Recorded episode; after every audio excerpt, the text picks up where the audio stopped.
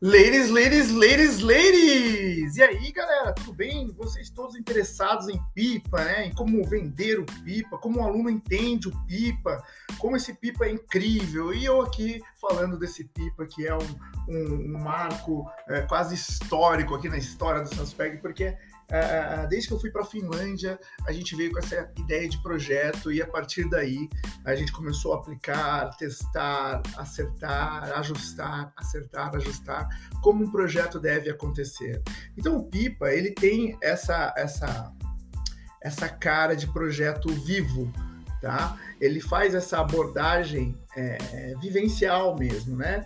Porque ao invés de eu ficar pedindo para o aluno é, pesquisar na internet, ou livros e artigos científicos, a ideia do Pipa é colocar a mão na massa mesmo. Eu gosto de dizer que não é mata a cobra e mostra o pau, é mata a cobra e mostra a cobra morta.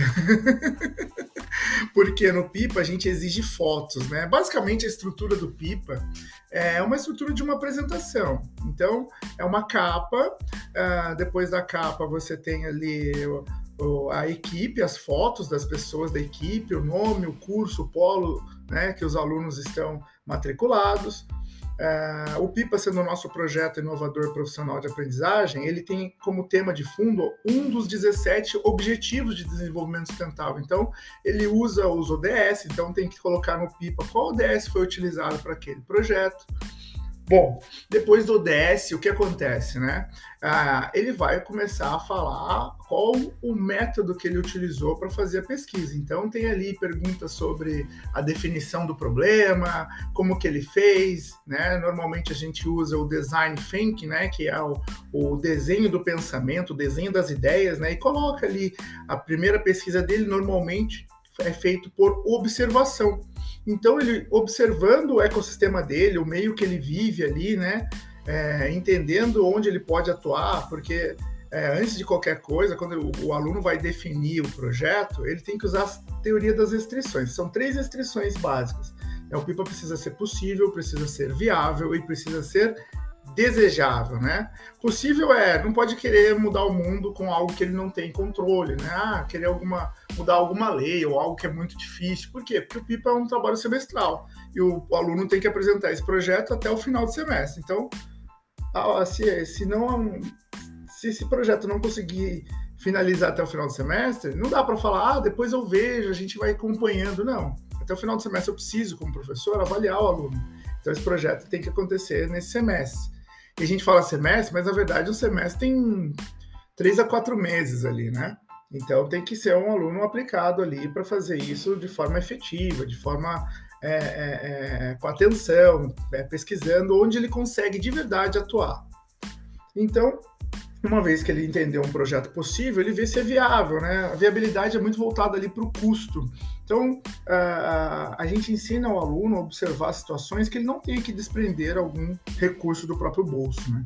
Muitas vezes ele acaba conseguindo doações de parceiros, de pares ou, ou empresas doadoras, e muitas vezes ele consegue fazer a, o PIPA com materiais recicláveis ou apenas com a própria energia do grupo, através de palestras, através de campanhas, que dependendo qual empresa ou qual instituição ele está representando nessa campanha, a própria campanha já tem o material para fazer. Então tem muito, tem uma variabilidade, uma variedade enorme de situações e abordagens que o aluno pode fazer para o PIPO.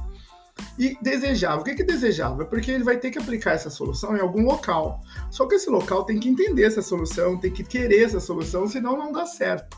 Então, ele, ele entendendo que para fazer o pipa, o pipa tem que ser é, possível, desejável viável, ele faz. Tá? Porque ele vai entender até onde ele consegue atuar. Isso é importantíssimo ali na confecção do pipa dele, na elaboração do projeto dele.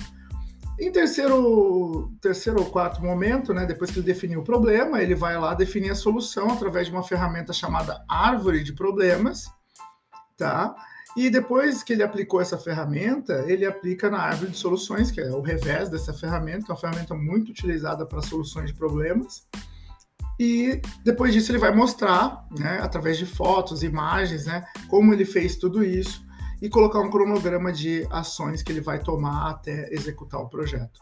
Ao final, ele mostra a solução pronta, né, através de fotos, e o impacto social que essa solução é, é, é, gerou, né? A quantidade de pessoas que foram impactadas, quantas pessoas participaram, o que foi utilizado, recursos, etc. E tudo isso é a estruturação de um projeto simples que ele pode aplicar em qualquer outra empresa que ele venha trabalhar, ou organização, escola, seja onde ele for no bem de trabalho, ele vai entender como funciona o projeto e como funciona essa relação do projeto com as evidências. Porque não adianta eu falar muito bem, ter uma boa oratória, se eu não consigo fazer, executar. Apresentar a oratória, a comunicação é muito bom, muito importante, mas eu preciso ter a habilidade de execução também, né? Estruturar, colocar no papel e executar e depois mostrar que eu executei. Como? Através de fotos, imagens, é, foto jornalística, às vezes, né, dependendo do projeto, acaba saindo no jornal, dá, dá muita reverberação. E a última etapa é realmente, não só através das fotos, mas como que eu apresento esse projeto para a sociedade? Eu apresento esse projeto para a sociedade através do polo. Exatamente é um dos momentos, eu posso dizer assim, mais importantes do projeto. Por quê? Porque depois que eu executei o projeto, eu vou contar essa história de todos os esforços, todos os desafios que eu passei executando esse projeto. Então eu vou falar de todo o meu planejamento, eu vou mostrar como que a gente fez, vou mostrar os grupos se reunindo. E aí faz sentido toda essa organização de fotos, imagens e o projeto em si. Por isso que ele é elaborado com um PowerPoint simples, mas ah, naquelas imagens estão um suorzinho de cada aluno, entendeu? Tá, o que cada aluno passou, o aluno que fez o pipa de verdade, ele sabe a importância daquela imagem, o que, que aquela imagem representa para ele.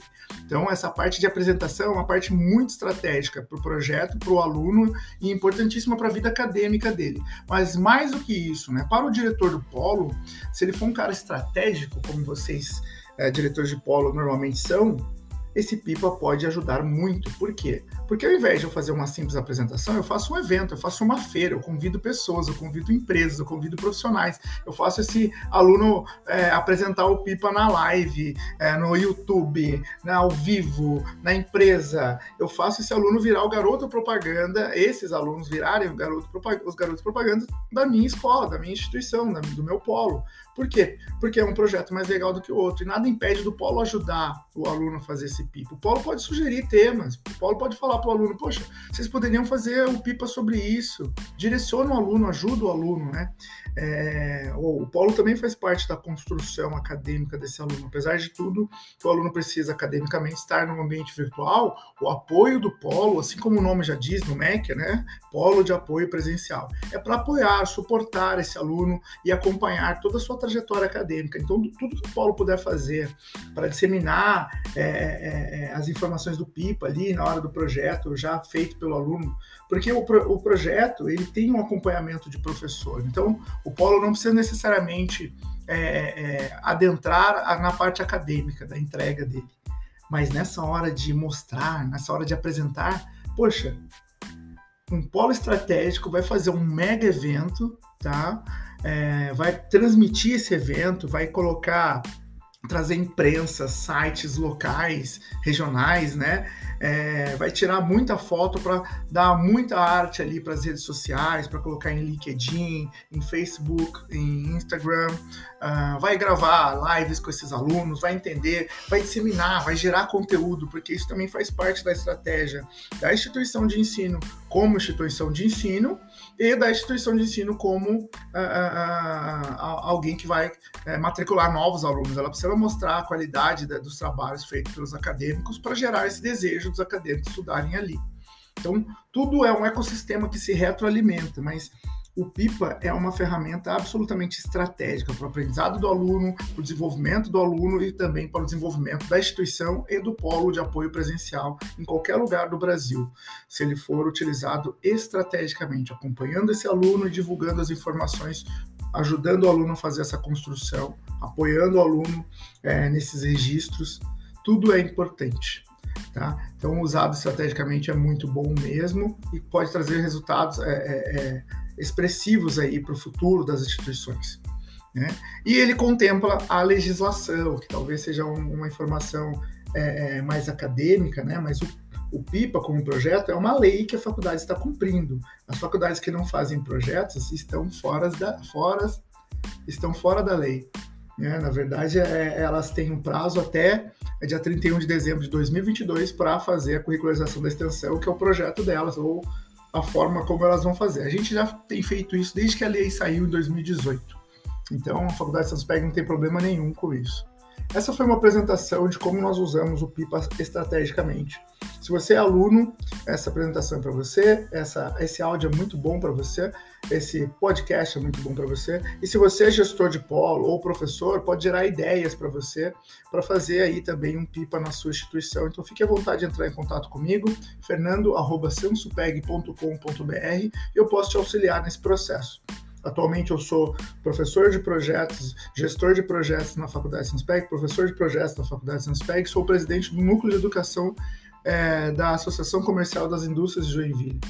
Auxilio também no projeto é, do Prêmio Academos, auxilio nos projetos é, e eventos de curricularização da extensão do Brasil, é, é lógico, a partir de Joinville.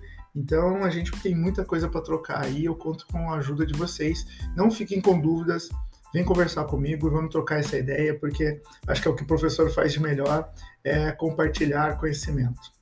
Um forte abraço a todos e até o próximo podcast.